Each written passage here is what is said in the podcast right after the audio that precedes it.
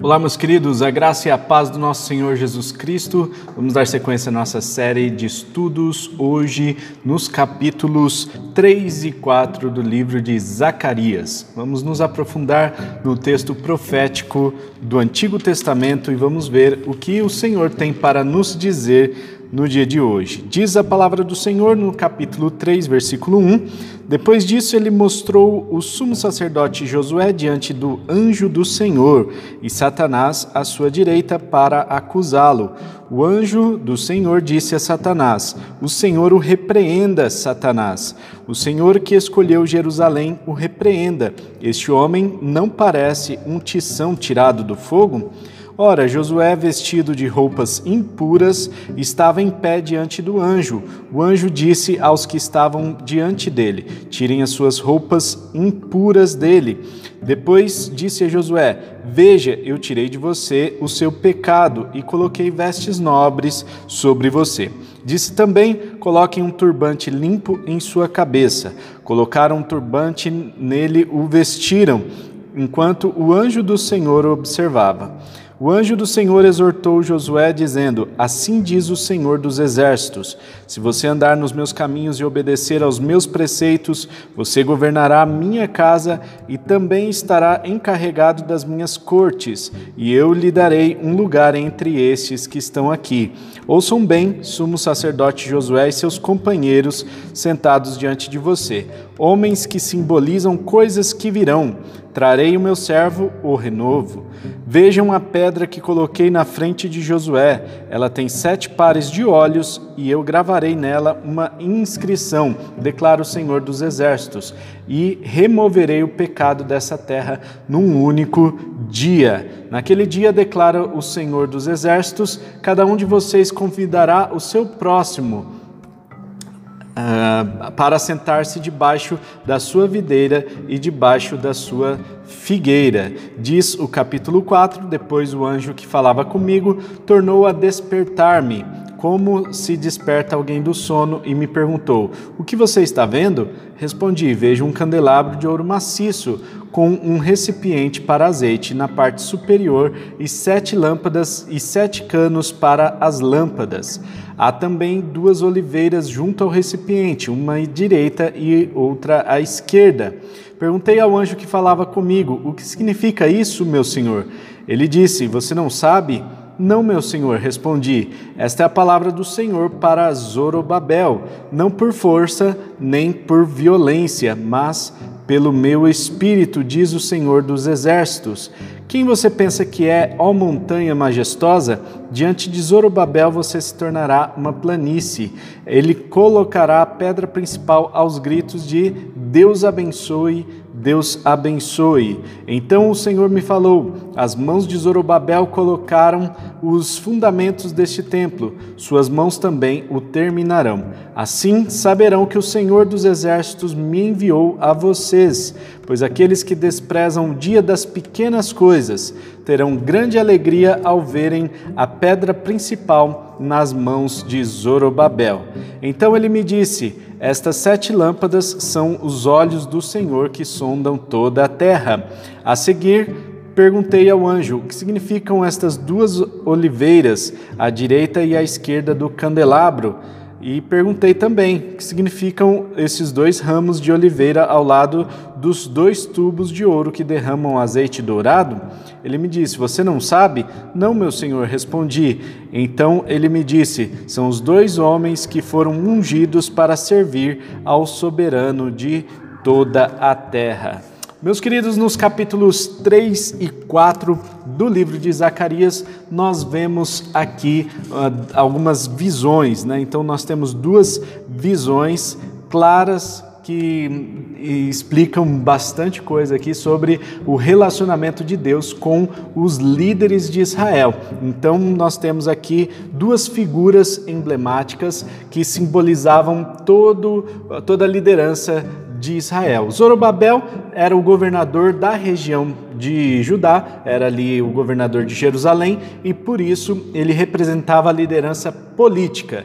Josué, o sumo sacerdote da época, representava então a liderança religiosa de seu tempo. Aqui nós temos então dois homens que representavam toda a liderança de Israel, como nós vemos aqui no versículo 8, esses homens, eles são homens de de presságio, né? Algumas versões dizem é, é, de presságio, mas é, a ideia aqui é que eles simbolizavam ou representavam ah, um grupo maior de pessoas.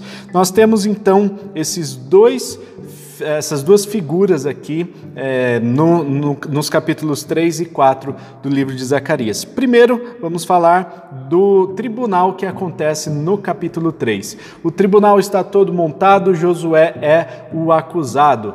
Quem é o acusador? o advogado é, do inimigo aí, né? É o próprio é, Satanás. Então, Satanás ele aparece aqui. Zacarias o descreve como sendo o acusador. E aqui vem essa figura é, de Satanás sendo o acusador, do, aquele que, que aponta os pecados, né? Então, Satanás aparece para acusar o sumo sacerdote Josué por é, ele ter pecado, né? Então, por não ser perfeito, ele possuía pecados e, e ele representava aqui toda a nação de Israel que tinha muitos pecados. Josué está sendo um representante de toda a nação é, pecaminosa de Israel. Satanás o acusa, é, mas nós temos aqui o anjo do Senhor, que é o advogado. Esse anjo do Senhor, como nós já falamos aqui em estudos anteriores, quando nós vemos essa figura do anjo do Senhor no Antigo Testamento, na maioria das vezes é uma referência direta à segunda pessoa da Trindade, Jesus Cristo. Muito provavelmente uma aparição de Jesus Cristo, e aqui é, em visão, Jesus Cristo aparece para Zacarias e, é, e, e defende né, o, o sumo sacerdote Josué. Aqui também nós vemos que ele limpa as vestes é, do, do sumo sacerdote, representando então que Deus estava tirando todo o pecado do povo de Israel, estava começando de novo, né? Então era um renovo, era uma espécie aqui de recomeço para o povo de Israel, e isso somente o Senhor pode fazer. No versículo 8, nós vemos essa figura do servo, o renovo. Então, seria uma figura messiânica que aparece aqui. Essa pedra também é uma figura, uma outra face aqui da figura messiânica que aparece no livro de Zacarias. Esses pares de olhos gravados na pedra simbolizam a onisciência de Deus e é, toda a história nós vemos aqui desenrolando e terminando em tempos de paz. No versículo 10 diz que o Senhor dos Exércitos é, fa fará com que cada um convide o seu próximo para sentar-se debaixo da sua própria figueira e da sua videira, ou seja, uma imagem de paz, de segurança. As pessoas vão poder voltar a colocar as suas cadeiras de balanço na calçada e poderem conversar tranquilamente, já que eh, eles gozam de plena paz e plena segurança. Isso é o que promete ah, o Senhor dos Exércitos. No capítulo 4, nós vemos que a figura eh, faz referência direta ao Zorobabel. Zorobabel, então, era o líder eh, político do povo de Israel, e aqui nós vemos a figura do candelabro que aparece na visão de Zacarias. O candelabro, junto com um recipiente onde tinha azeite, esse candelabro ele tem sete hastes, nessas né? hastes é, então eram alimentadas por azeite e elas mantinham, o azeite mantinha a chama acesa, aquelas lâmpadas acesas, né? Então é, a figura da menorá, né, que é o nome desse candelabro, que até hoje é a figura emblemática de Israel, que simboliza é, que Israel precisa ser luz em meio às trevas. Né? Até hoje o candelabro é usado como figura lá em Israel, como o, a figura que representa o país Israel, inclusive é, nas moedas. É, hebraicas, né, tinha lá o candelabro é, na, na sua inscrição. Né? Então, e essas duas oliveiras, uma de cada lado, simbolizavam então esses dois homens, é, Josué e o Zorobabel, homens que representavam a liderança religiosa e a liderança política de Israel.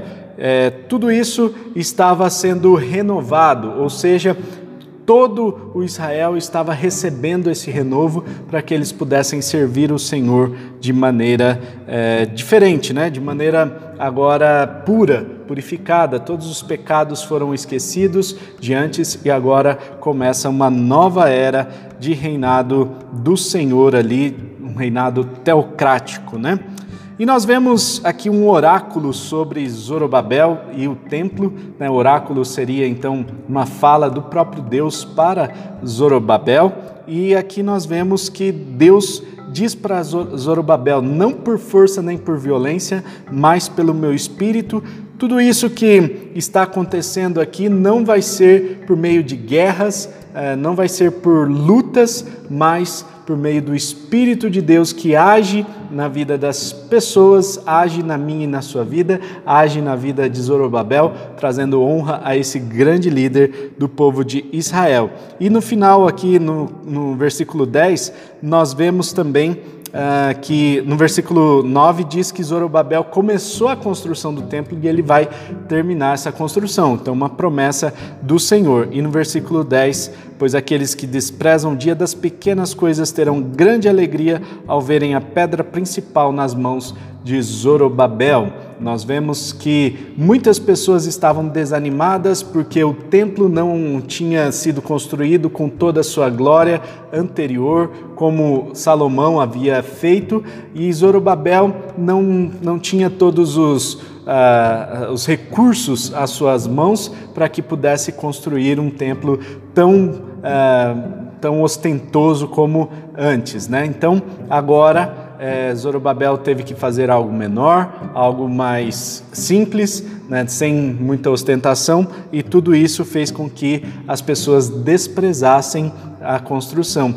Né? Mas a palavra do Senhor promete aqui, né? Quem despreza o dia dos humildes começos, aqueles é, dias da, o dia das pequenas coisas, vão ver com alegria a pedra nas mãos de Zorobabel. Quando Zorobabel colocar a pedra final do templo, vão celebrar juntos. Sabe, muita gente para para nos criticar, muita gente para é, para olhar aqueles é, aqueles humildes começos, né? E aí fica falando, ah, porque você está é, tá começando, você, é, enfim, começa a derramar críticas aí sobre a pessoa, né? E começa a dar palpite, enfim, às vezes até atrapalha o crescimento da pessoa. Mas essas pessoas vão ver com alegria e vão celebrar o dia em que a coisa se tornará grande, o dia em que será colocado a pedra principal e Deus trará honra a esses líderes de Israel.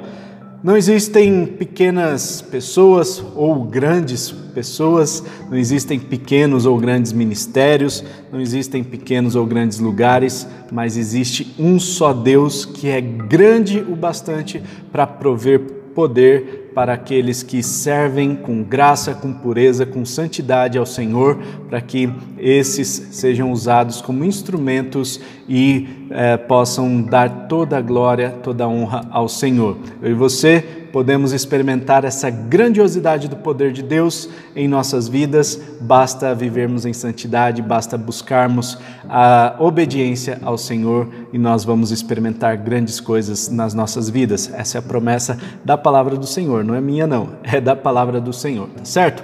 Se você é, acha que alguém precisa ouvir essa mensagem, compartilhe com alguém, deixe aqui a sua, a sua mensagem para a gente, dizendo o que Deus falou contigo por meio desse devocional. Um forte abraço, que Deus abençoe, tamo junto e tchau!